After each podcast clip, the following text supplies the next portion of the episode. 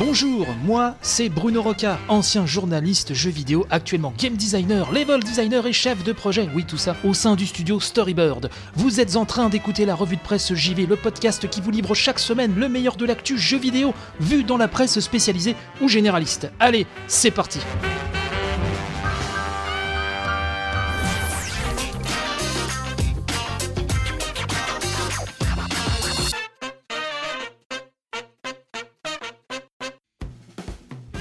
à toutes et tous et bienvenue dans la revue de presse JV, votre podcast hebdomadaire qui vous parle de jeux vidéo chaque lundi matin, qui vous donne toutes les news et tous les sujets qu'il ne fallait pas manquer. J'espère que vous allez bien, que la semaine dernière s'est bien déroulée, que le week-end vous a été profitable. Beaucoup de choses hein, encore pour cette nouvelle édition. Après la brochette de news, hein, nous allons parler du State of Play, hein, où Sony a dévoilé quelques belles cartouches, nous y reviendrons. Euh, on va parler aussi de Mario Kart Tour, qui est le jeu de la semaine avec un accueil assez mitigé, vous le verrez. On posera également cette question, comment le secteur du jeu vidéo veut-il se mettre au vert? Vous retrouvez bien sûr toutes vos rubriques habituelles, le sondage, les coups de gueule, coups de des tipeurs, etc. Bref, de quoi s'en mettre plein les esgourdes, et ce que je vous propose, eh ben, c'est d'attaquer tout de suite avec la brochette de news. Allez, c'est parti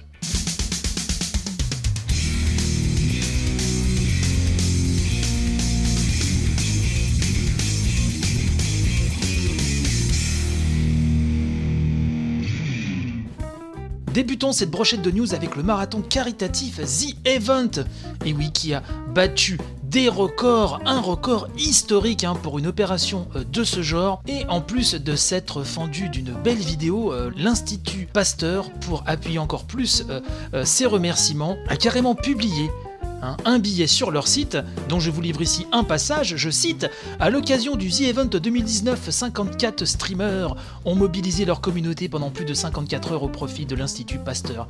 3,5 millions d'euros ont été levés pendant ce marathon du jeu vidéo qui a réuni les plus grands joueurs de l'e-sport français. Au-delà de ce formidable résultat qui sera directement alloué à la recherche scientifique, l'Institut Pasteur est fier d'avoir participé à cet événement de grande ampleur dont l'engouement s'est propagé bien en dehors du cercle du jeu vidéo en streaming. Cette opération, inédite pour l'Institut Pasteur, lui offre la possibilité de rallier à sa cause un nouveau public. Un grand merci à tous les participants de cette mobilisation exceptionnelle. Oui, cet événement a été exceptionnel, l'occasion encore de remercier tous les organisateurs hein, du The Event et je retiendrai notamment un Mr. Envy très ému, euh, vraiment euh, à, la fin de, ce marathon. Mr. Envy qui me fait mourir de rire euh, vraiment sur sa chaîne et là je l'ai trouvé très très très touchant. Donc encore bravo, bravo pour ces 3,5 millions d'euros directement reversés à l'Institut Pasteur. Bravo à The Event. Google répond à Apple Arcade, c'est numérama.com qui nous cause de cela et qui nous explique effectivement qu'après quelques jours seulement, hein, quelques jours seulement, c'est pas beaucoup, après le lancement d'Apple Arcade, Google propose à son tour du jeu vidéo mobile par abonnement. Son offre s'intitule Google Play Pass. La guerre est déclarée, donc nous dit Numérama, a quelques jours en marge de la sortie d'iOS 13, Apple avait lancé son service gaming Apple Arcade, on en avait parlé la semaine dernière, je vous renvoie à l'émission de la semaine dernière si vous n'avez pas trop suivi cela. Donc Apple Arcade, une bibliothèque d'exclusivité où quantité rime avec euh, qualité, nous dit Numérama finalement. Le 23 septembre 2019, Google est entré dans la danse avec Google Play Pass sur PC, smartphone et tablette, disponible uniquement aux États-Unis pour le moment. Le Google Play Pass rassemble plus de 350 jeux et applications dans un abonnement facturé 4,99$ par mois. 1,99$ par mois pour la première année avec 10 jours d'essai gratuits. Qu'ils sont trop bons, merci mes seigneurs. Comme Apple Arcade, hein, les jeux sont garantis sans publicité ni achat supplémentaire. Les intéressés pourront le partager avec 5 membres de leur famille. Qu'est-ce qu'on trouve hein, un petit peu pêle-mêle dans le Play Pass hein, de Google Stardew Valley, Monument Valley 2, Star Wars KOTOR, Limbo, etc. Il y a vraiment de la qualité. On nous a promis This War of Mine, Bref, pas mal de choses. Donc dans le Play Store, le pass est symbolisé par un ticket de 4 couleurs situé dans la barre d'onglet en bas à gauche. Hein. c'est ce que nous précise Numérama, c'est important. On peut aussi trouver facilement les jeux et applications intégrés dans l'abonnement en naviguant dans le store classique, toujours avec le même symbole.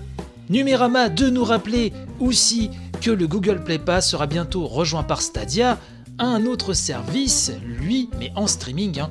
Donc ça, vraiment, ça pop de partout. Là, tous tous les services, c'est la guerre. La guerre est déclarée plus que jamais. Difficile, hein, vraiment, de, de s'y retrouver au bout d'un moment. N'hésitez pas à me dire hein, sur le compte Twitter de l'émission, à de presse tout ce que vous pensez donc de cette réponse de Google. Au Royaume-Uni, Link's Awakening démarre mieux que les précédents remakes de Zelda en physique. C'est jeuxvideo.com qui nous dit ça et qui nous dit qu'effectivement Zelda Link's Awakening est pour l'instant le meilleur lancement de l'année au Royaume-Uni pour un jeu Nintendo Switch. Il dépasse ainsi Super Mario Maker 2 qui s'était vendu à environ 37 000 copies physiques durant sa première semaine de commercialisation, ça c'était en juin dernier. Ce nouveau remake fait également mieux hein, que les versions 3DS d'Ocarina of Time et de Majora's Mask hein, qui avaient également été développés avec amour par le studio euh, Grizzo. Gros succès donc pour Link's Awakening au moment où j'enregistre cette émission, toujours pas de nouvelles d'un éventuel patch hein, pour limiter, euh, voire éradiquer toutes ces chutes de framerate. Succès commercial toujours, 2K Games bat son record de vente grâce à Borderlands 3. Borderlands 3, rappelez-vous, était le jeu qui avait été mis sur le grill il y a 15 jours de cela dans l'émission CultureGeek.fr donc nous explique que ce très attendu FPS looter du studio Gearbox casse littéralement la baraque. L'éditeur du jeu, hein, donc 2K Games, vient d'annoncer que Borderlands 3 s'était écoulé à 5 millions d'exemplaires en seulement 5 jours.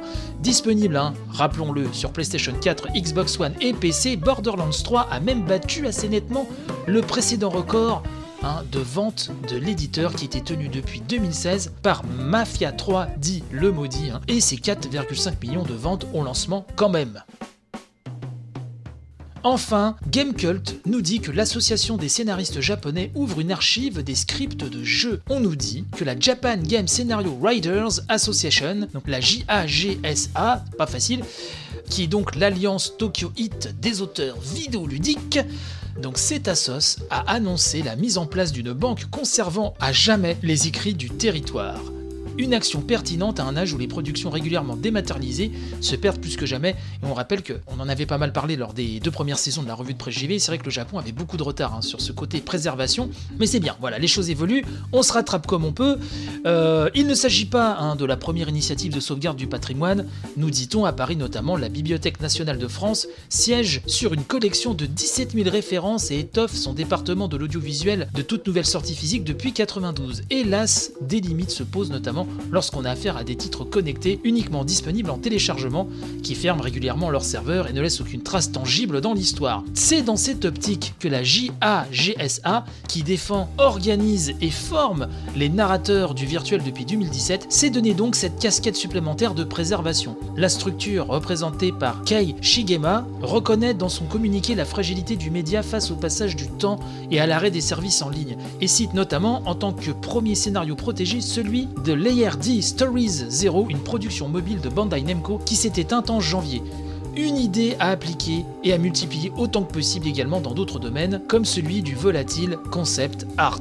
On salue donc la Japan Game Scenario Writers Association et on leur souhaite de porter leur projet toujours plus haut, toujours plus loin, quelque part.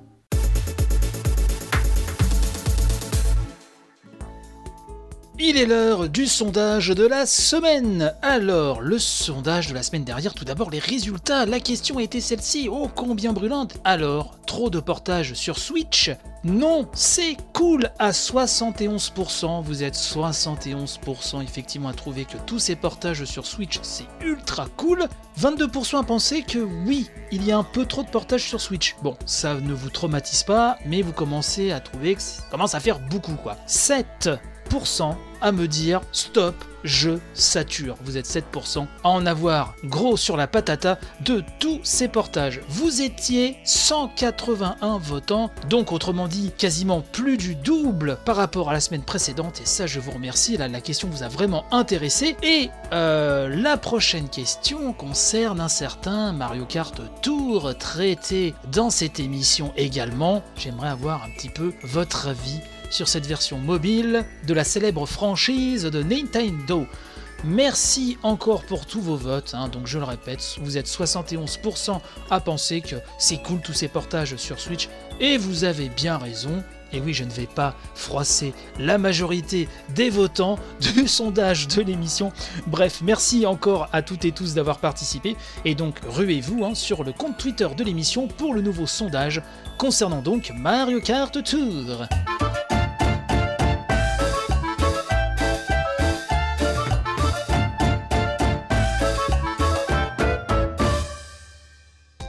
24 septembre dernier s'est déroulé le State of Play, le Nintendo Direct version PlayStation, et il y a eu quand même de belles choses. Oui, surtout un titre très attendu, alors qu'un chien aboie joyeusement euh, dans la rue, je suis désolé. Bon, un beau programme dans ce State of Play.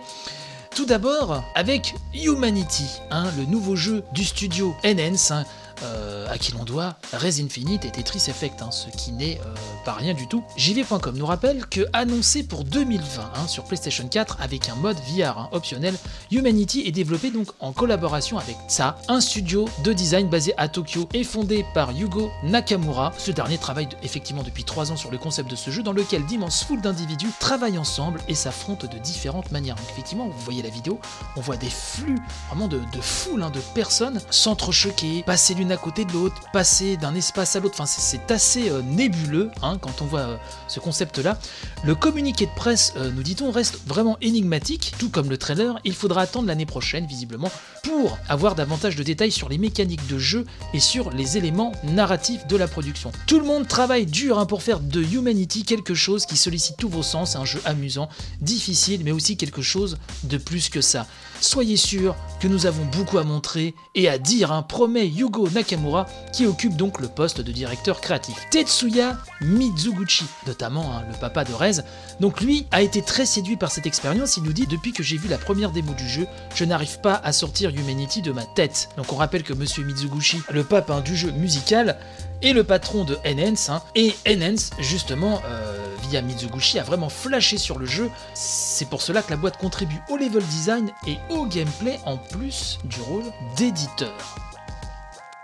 Très rapidement, Call of Duty Modern Warfare hein, euh, s'est invité dans ce State of Play avec une nouvelle bande-annonce pour le mode campagne. On rappelle que la version PS4 de ce Call of Duty sera la seule à proposer le mode survie pendant une durée d'un an, donc ce qui nous fait jusqu'au 1er octobre 2020. Euh, Plus intéressant, en tout cas à mon sens, hein, euh, Watam, le futur jeu du créateur de Katamari, Damacy, oui, c'est Gamergen qui nous en parle, donc une bande-annonce, un de gameplay a permis de retrouver l'univers déjanté de Watam qui rappelle vraiment Katamari Damacy. Hein. On incarnera le maire d'un monde isolé où tout a disparu et semble perdu nous dit Gamergen. Bon, ça a l'air triste comme ça, mais l'univers de ce créateur complètement dingo est là pour nous rappeler qu'on va bien se marrer. Seul ou en coopération, nous devons donc créer des liens avec plus d'une centaine de locaux pour redonner vie et espoir aux environs. Ces interactions pouvant donner lieu à des moments d'explosion de joie et de réjouissance uniques. Tout ça, ça va nous aider à rallier d'autres partisans à notre quête de bonheur. La musique aura en plus un rôle très important, hein, nous précisons, alors que chaque habitant s'est vu attitrer un thème musical. Bref, le curieux et intrigant Watam, hein, c'est comme ça que Gamergen le qualifie, n'a toujours pas de date de sortie, mais au moins nous avons un mois de lancement, ce sera pour le mois de décembre prochain, pas seulement d'ailleurs sur PS4, puisque le jeu est aussi attendu sur PC via désormais l'incontournable Epic Game Store, donc deux fenêtres de tir, ce qui est quand même pas mal.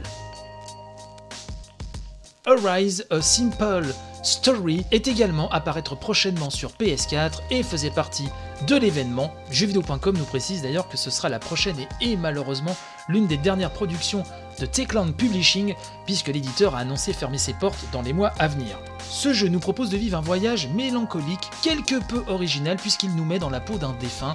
Après sa mort, le vieil homme se réveille dans un décor enneigé et austère avant que ce dernier ne devienne coloré, et ce, au fur et à mesure de notre avancement. Arise, a Simple Story nous partage alors les joies et les peines de notre nouveau héros. Le site nous explique que le titre propose des phases de plateforme, mais aussi des mécaniques de jeu uniques, puisque le joueur aura le pouvoir de manipuler le temps. La bande-annonce euh, ne s'attarde malheureusement pas assez, hein, regrette jv.com, sur cette mécanique de gameplay, mais euh, tout ceci quand même fait envie. Ça sortira le 3 décembre, en exclu sur PS4, et avec son habillage très euh, indé arty, c'est vrai que cela fait envie à voir maintenant manette en main si ça suit. Hop, on bondit chez Gamecult, hein, bien sûr, qui a couvert hein, ce State of Play et qui notamment nous parle de Hélé Noire, The VR Case Files, qui donc était disponible hop dans la foulée de ce State of Play. Donc ça reprend l'univers du jeu et les noirs, hein, mais via le PlayStation VR. Un bon moyen, nous dit Gamecult, de revivre les courses-poursuites trépidantes, les gunfights survitaminés et les interrogatoires trop malins du jeu original.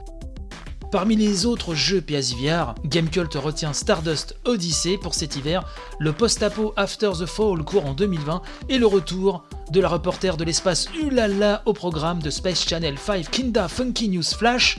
Ça, ce sera dans le courant de l'automne. Une démo du remake de Medieval était disponible hein, dans la foulée de ce State of Play, sachant que le remake débarque dans sa version complète le 25 octobre prochain.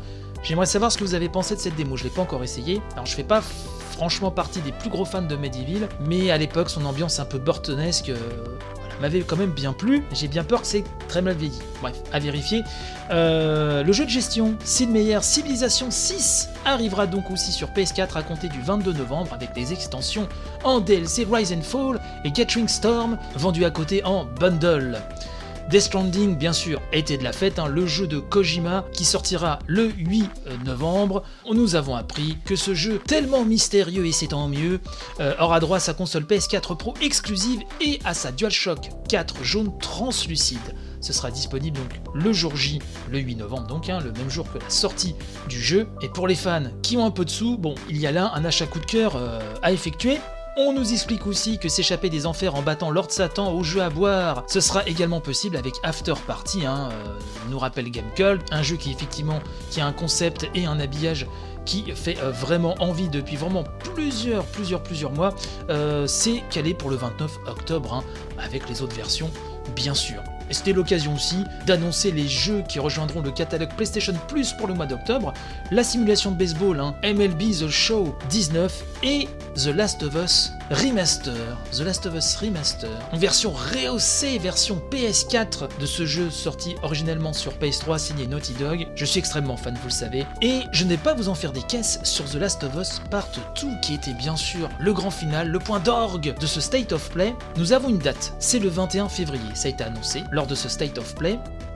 Le réalisateur Neil Druckmann hein, explique que le thème central du jeu est la vengeance, et aussi que la campagne solo de The Last of Us 2 est de loin le projet le plus ambitieux jamais entrepris par Naughty Dog. Nous avons eu un nouveau trailer, absolument magnifique, je l'ai regardé, et maintenant je ne regarde plus rien. Je le répète ad nauseam, comme on dit qu'on a envie un peu de se la péter, mais je vous en prie, quand vous attendez vraiment un jeu, regardez les premiers screens, la première bande-annonce, peut-être une deuxième bande-annonce, voyez-vous.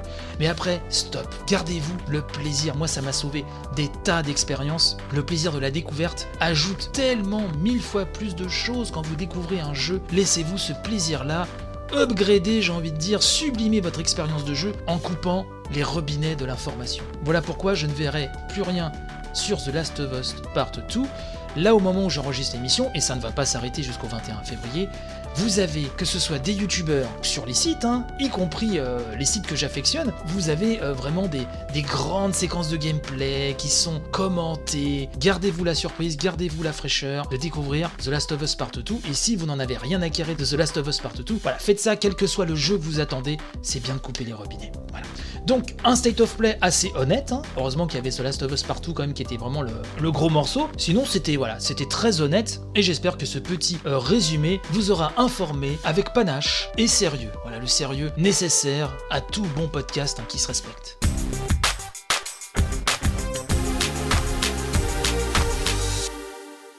Vous aimez la revue de presse JV, déjà vous êtes quelqu'un de très bien, et vous désirez soutenir l'émission tout en obtenant de chouettes contreparties, eh ben sachez, chers amis, qu'il y a une page Tipeee pour cela, www.tipeee.com slash la revue de presse JV. Le lien de la page, hein, bien sûr, sera dans la description de l'émission.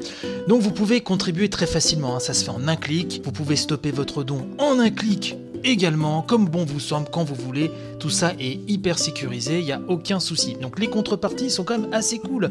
Vous pouvez avoir accès en avance au sommaire de l'émission et de ses modifications au fil de la semaine, hein, donc sur le blog Tipeee. Vous pouvez proposer des sujets pour la brochette de news. Vous pouvez aussi proposer des coups de cœur, des coups de gueule en rapport avec l'actu qui seront lus dans l'émission s'ils sont sélectionnés. Et vous pouvez aussi participer à la grande revue de presse JV, la grosse émission presque mensuel, hein, où entouré de tipeurs, on débriefe les gros sujets de l'actu qui ont fait le mois, entre autres choses. Donc d'avance, merci pour votre soutien, merci mille fois aux tipeurs qui supportent vraiment ce podcast de l'amour, donc c'est tipeee.com slash la revue de presse JV. D'avance, un grand merci à vous. Un coup de gueule euh, cette semaine de la part euh, d'un tipeur, un tipeur très actif que je salue, Vanifraise, qui nous parle de la démo de Shenmue 3 qui s'est rendue disponible il y a quelques jours pour les bakers, hein, ceux qui avaient soutenu le projet sur Kickstarter. Un texte euh, qu'il a également publié sur un site que je salue, que j'aime beaucoup, hein, un site pour lequel Vanifraise écrit également, qui est Sega Legacy. Et donc Vanifraise nous dit que la démo réservée aux backers, un Kickstarter, est disponible donc depuis quelques jours hein, sur l'Epic Game Store. Il s'agit a priori, nous dit-il, de la démo présentée à l'E3 qui avait fait couler pas mal d'encre et de larmes, nous précise dans les faits, la démo, nous dit Vanifraise, se boucle en quelques minutes, montre en main 20 minutes au premier run et peut-être 5 minutes au second. Cela ne divulgage rien de l'intrigue, vous pourrez vous balader visiblement donc dans le village, jouer à des mini-jeux de hasard, vous entraîner, etc., etc. En tout état de cause, si le plaisir de retrouver Rio est incroyable, incroyable, nous dit Vanifraise, on peut véritablement trouver à redire sur cette démo. Un bug d'interface m'a obligé, nous dit-il, à le relancer. Je déconseille très fortement d'aller dans le panneau d'options du système pendant la partie, les déclencheurs de lancement de musique étant également très étrangement dispersés.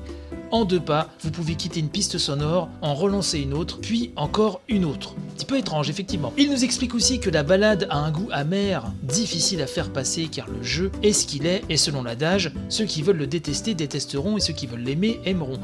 Pour ma part, nous dit Vanifraise, j'aime déjà. La direction artistique est cohérente et le jeu loin d'être vilain. Les animations sont là encore cohérentes avec les opus précédents, mais surtout l'ambiance est là. Tout ce qui a fait le charme de Shenmue 1 et 2 est là, aucun doute. Cependant, cependant, attention, on peut légitimement être déçu, nous dit Vanifraise, et passablement nerveux vis-à-vis du traitement infligé aux bakers de la première heure depuis le lancement du projet. Cette démo est à l'image de la communication globale et de la gestion de la levée de fonds du projet. Terrible, et là, c'est terrible dans le sens négatif du terme, je pense. À un moment ou un autre, il faudra bien que Shibuya Productions, Isnet ou encore Deep Silver rendent public un post-mortem du projet afin que les joueurs investisseurs comprennent enfin les choix opérés. Si l'on veut voir Shenmue 4 sortir de terre et ne pas les dégoûter de la licence. Voilà qui est dit et bien dit. Merci Vanifraise pour ce coup de gueule. Encore là, si parmi vous il y en a qui ont soutenu le Kickstarter de Shenmue 3, qui ont joué fatalement à la démo là ces jours-ci, euh, n'hésitez pas à me dire hein, sur Discord de l'émission, le lien est dans la description euh, de chaque épisode, sur Twitter, sur Facebook, etc. N'hésitez pas à me dire ce que vous en pensez.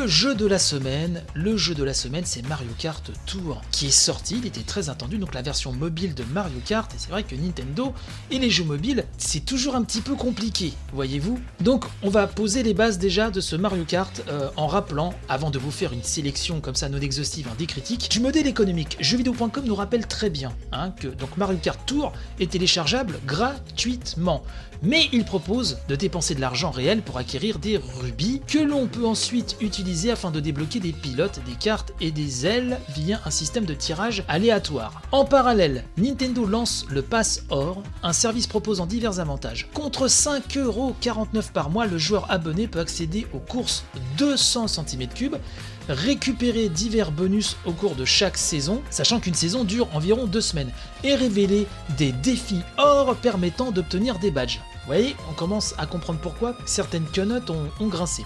Pour la sortie du jeu, un essai gratuit de deux semaines est proposé, mais le renouvellement est automatique, donc JV.com nous conseille hein, de penser à annuler l'abonnement si on ne veut pas être débité. Alors je fais une petite pause, effectivement c'est un, c'est un jeu mobile, il est normal qu'il y ait des achats hein, euh, in-app, mais beaucoup ont critiqué le côté un peu too much, et on, va y revenir.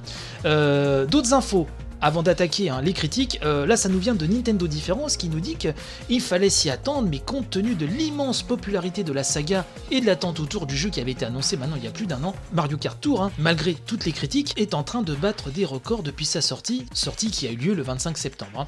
Euh, sortie sur iOS et Android, et donc c'est le carton. En effet, d'après les données recueillies par Sensor Tower, le jeu a été téléchargé plus de 20 millions de fois sur Google Play et l'App Store dans les 24 heures qui ont suivi le lancement. Les dépenses des joueurs ont déjà dépassé un total de 1 million de dollars dans le monde. Bon, c'est un succès, c'est un succès. Maintenant, faut voir si ça peut être pérenne. Jeuxvideo.com, tiens, on retourne sur jv.com, qui nous précise que le mode multijoueur de Mario Kart n'est pas disponible au moment où les tests ont été faits, où les critiques ont été données. Le mode multijoueur, et au moment où j'enregistre également cette émission, n'est toujours pas disponible. Bon, alors, maintenant qu'on a un peu euh, fait le point Hein, euh, oh, J'aurais pu aussi vous parler, ça vous le savez très certainement, mais aussi de le fait que le jeu se joue avec l'écran en position verticale, ce qui a choqué beaucoup de monde. Et eu énormément de problèmes de connexion aussi le jour J, de serveurs, etc. Quel a été donc l'accueil réservé à ce Mario Kart Tour Eh ben, j'ai envie de vous dire, c'est un petit peu mi figue mi raisin, hein, comme disent les jeunes d'il y a 30 ans. c'est très contrasté, contrasté, on peut pas dire que ce soit unanime ou dithyrambique. Euh, tout d'abord, jeuxvideo.com, hein, euh, avec la plume de Carnby, met 11 sur 20 à Mario Kart Tour. Il nous dit Malgré ses jolis graphismes et son ambiance sonore réussie qui nourrissent son moteur, Mario Kart Tour nous fait le coup de la panne sèche. Le manque d'inspiration du côté des circuits inédits prouve que les développeurs ont préféré s'enliser dans les nombreuses manières de soutirer de l'argent plutôt que de créer un contenu intéressant à parcourir. Rien que. Je m'arrête là deux secondes, excusez-moi, mais vous permettrez cette interruption, mais rien que de lire ça pour un Mario Kart, moi personnellement déjà je, suis choqué. Voilà, j'aime beaucoup la licence et comme les grosses licences de Nintendo, généralement on n'a pas l'habitude de lire ça. Hein. bon, je continue. Kirby nous dit que si le gratuit c'est dans vos prix, vous auriez tort de ne pas tenter un tour de piste, le titre n'étant pas dénué d'intérêt malgré l'absence temporaire du mode multijoueur. Sa maniabilité imprécise, en revanche, risque de le mener rapidement vers la borne d'arrêt d'urgence de votre périphérique. Donc, beaucoup de jeux de mots hein, à caractère automobile, un peu trop, peut-être, hein, mais en tout cas, Carnby nous dit franchement ce qu'il en pense, et on le remercie pour ça. Euh, sur Gameblog, 7 sur 10, très bonne note hein, de Yann Bernard qui nous dit aussi populaire soit Mario Kart, jamais la série n'avait potentiellement pu embarquer tant de monde, et gratuitement en l'occurrence, mais sa formule a priori semblable a subi de profondes modifications au passage, tant au niveau du gameplay que de son modèle économique. Ce virage tactile, éventuellement secondé par les capteurs de mouvement, entraîne, hélas, un dérapage insuffisamment contrôlé qui transforme les courses en bataille de cascade et vice-versa. Le mode frénésie et les particularités des personnages vont dans ce sens jusqu'à l'excès insidieusement imbriqué à travers le principe de scoring, de collectionner d'équipements et de transactions ainsi engendrées. Beaucoup s'amuseront au demeurant sans débourser le moindre sou, néanmoins, cet opus résolument superficiel voué au mobile a presque des allures de tour d'essai pour attirer les foules vers la véritable expérience de Mario Kart, autrement dit sur console, a fortiori à plusieurs. Acte manqué ou pas, un petit tour et puis s'en va. Là je me dis 7 sur 10, quand on lit ce texte, peut-être un peu haut. Moi je trouve que c'est un texte qui, une conclusion en tout cas, qui correspond plus à un 6 sur 10. Bon, on va passer chez Presse Citron. Stéphane Fika ou Ficha, je ne sais pas comment on le prononce, hein, il m'excusera, euh, mais je le salue néanmoins, pas de note hein, euh, sur euh, Presse Citron, mais on nous dit qu'à l'heure actuelle, Mario Kart Tour est donc une expérience plutôt gentillette, malgré de gros soucis de serveur et une jouabilité à un doigt pas très précise. Hein sans oublier cette surenchère d'informations à l'écran, pas toujours très claire d'ailleurs. On nous dit aussi que, euh, comme tout bon jeu mobile, hein, le jeu propose des bonus quotidiens, histoire de forcer les joueurs à lancer l'application chaque jour, bon ça c'est du grand classique, avec en prime un mode multijoueur qui n'arrive que dans quelques jours. Bon, tout ça, ça fait penser vraiment que le lancement est quand même plus qu'en demi-teinte. Hein. On va passer du côté des sites étrangers. Nintendo Life euh, lui a mis 7 sur 10, comme Gameblog.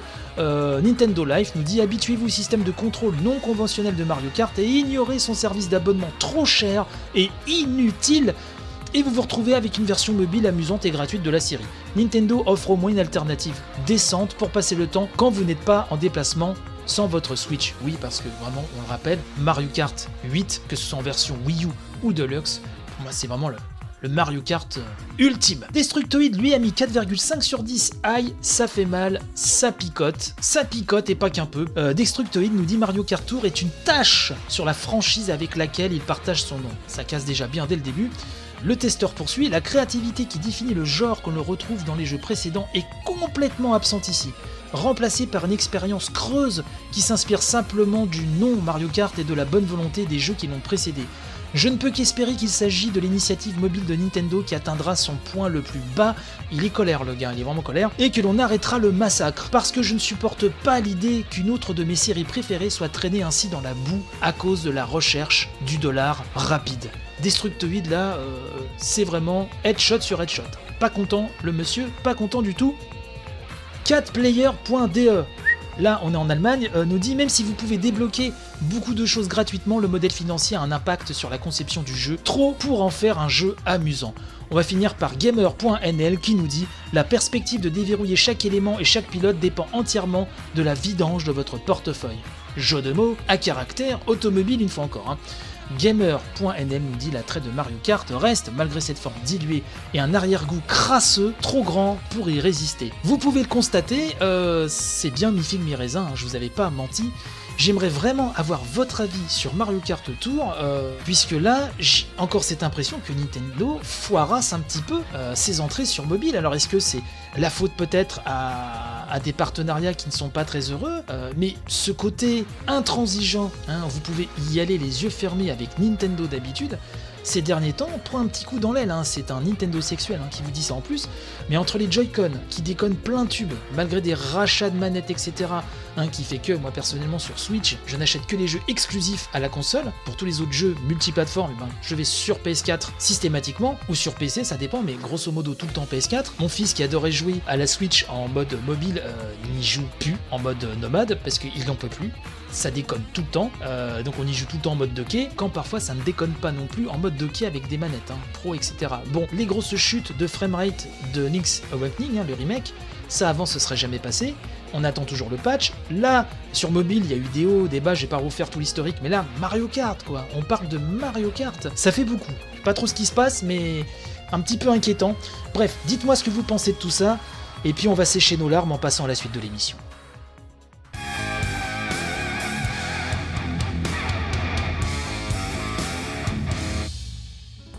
Si cette émission vous plaît, n'hésitez pas à en causer autour de vous, à partager un max sur les réseaux sociaux, c'est vraiment super important. Un commentaire, une question ou juste une envie de tailler le bout de gras avec votre serviteur et les autres auditeurs, eh ben c'est simple, il y a le compte Twitter de l'émission, hâte revue de presse JV tout collé. Il y a aussi la page Facebook, hein, vous tapez simplement revue de presse JV et bim, vous tombez dessus. Sinon, l'émission a un superbe Discord abritant une non moins superbe communauté. Tous les liens, de toute façon, sont en description de cet épisode.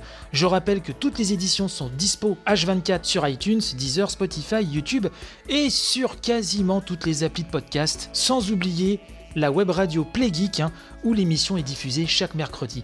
Bref, je suis partout. Oui, c'en est presque flippant.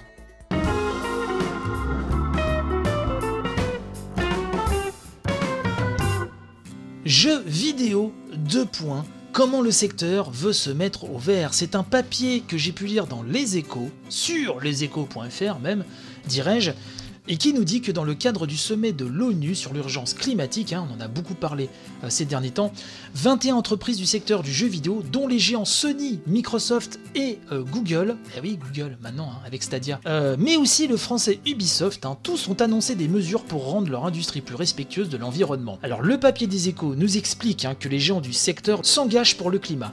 Ce qui nous fait au total 21 entreprises qui ont rejoint l'initiative de l'ONU intitulée Play for the Planet. Sony, donc Microsoft, Ubisoft, Google Stadia, Twitch ou encore Rovio font partie des participants à cette initiative. L'ONU veut profiter de la force de frappe de ces 21 entreprises, dont l'audience cumulée représente aujourd'hui plus d'un milliard de personnes, pour sensibiliser la population mondiale aux enjeux environnementaux. Grâce aux mesures mises en avant par les industriels, nous dit le papier, cette initiative pourrait permettre de réduire les émissions de CO2 mondiales de 20 millions de tonnes. En tout cas, c'est ce que veulent croire ses participants. Sony a ainsi annoncé que sa prochaine console, la PlayStation 5, serait dotée d'un mode basse consommation. Si seulement un million de joueurs enclenchent ce mode, cela économisera l'équivalent de l'électricité nécessaire annuellement à 1000 foyers américains, a précisé le géant japonais dans un billet de blog. L'impact risque cependant d'être dérisoire, hein, nous dit les échos. Le 30 juillet dernier, la marque a annoncé avoir vendu au total 100 millions de PS4 en 8 ans. Si la PS5 fait aussi bien et si la totalité des utilisateurs avaient recours au mode basse consommation, l'énergie maximum d'énergie serait seulement équivalente à la consommation de 100 000 foyers. De son côté, Microsoft s'est fixé pour objectif de réduire les émissions de ses chaînes d'approvisionnement de 30% d'ici 2030 et s'est engagé, en outre, hein, à faire en sorte que la production d'au moins 825 000 consoles Xbox soit neutre en carbone dans le cadre d'un programme de test. Quant à Google Stadia, elle produira un guide sur le développement des jeux durables et financera la recherche en vue de pousser les développeurs à intégrer des réflexes verts dans leurs jeux. Enfin, le français Ubisoft explique être depuis quelques années dans une démarche d'optimisation de l'impact environnemental. Le groupe précise en effet aux échos hein, que son mix énergétique est aujourd'hui issu à 77% d'énergie renouvelable. Ubisoft affirme aussi mettre l'accent sur la digitalisation, ce qui lui a permis en 3 ans d'économiser environ 16 millions de kilos de plastique dans la production de ses jeux. C'est un premier pas, mais cette initiative reste de l'ordre du greenwashing. Tacle Simon Chanu, cofondateur de Game Impact, une association de joueurs qui plaide pour une industrie plus respectueuse des questions environnementales et sociétales. Pour faire prendre un vrai virage vert à cette industrie, il faudrait mettre un terme à la course à la puissance qui reste le mantra de la majeure partie des éditeurs de jeux et des constructeurs de consoles. Il nous dit en outre, les éditeurs pourraient mettre en avant l'expérience de jeu plutôt que les graphismes le journaliste des échos poursuit, journaliste hein, d'ailleurs Gabriel Nedelec, hein, euh, poursuit en nous disant que pour le moment l'industrie du JV prend plutôt la direction du streaming. La prochaine génération de consoles est même présentée comme étant la dernière. Bon, ça, on va pas refaire le débat là-dessus maintenant. L'article continue en nous disant que le streaming supprime les composants physiques hein, des consoles et des jeux. Le streaming euh, ne ferait aussi que déplacer le problème écologique, car si pour le moment le jeu vidéo ne représente qu'environ 8% de la bande passante mondiale, contre 18% pour Netflix, ce chiffre pourrait rapidement exploser avec le développement de nouveaux acteurs. Donc outre Google Stadia, PlayStation, etc., on attend aussi le prochain lancement de xCloud, le service streaming de Microsoft dont on a parlé déjà moult moult fois dans cette émission. Et même, donc pour conclure, hein, nous dit les échos, même si, comme Google, les gens du secteur parviennent à compenser leurs besoins en électricité avec des énergies renouvelables, il faudra tout de même produire de vastes centres de données très gourmands en terre et métaux rares. Donc, elle est là, la limite. Comme je le craignais, entre la com et les faits, bon, il va falloir faire le tri. Hein. On va essayer de rester optimiste, mais ça va pas être simple cette histoire, ça ne va pas être simple du tout.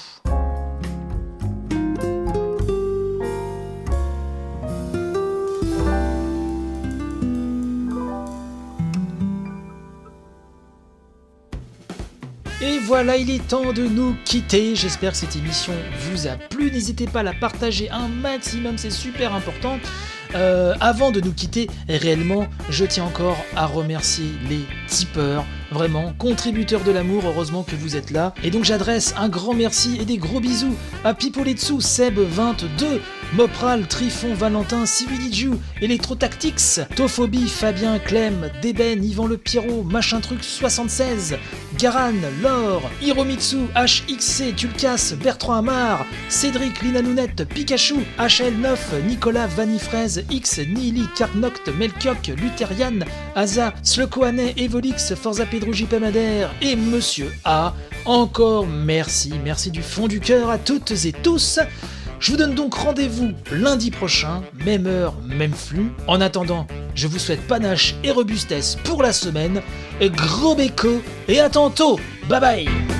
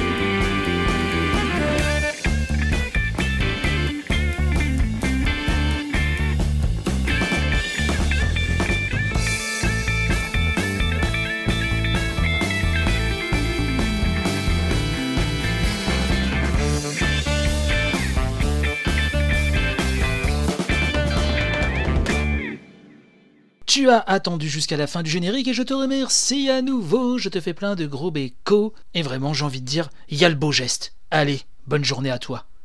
Je vais refaire un petit café, moi.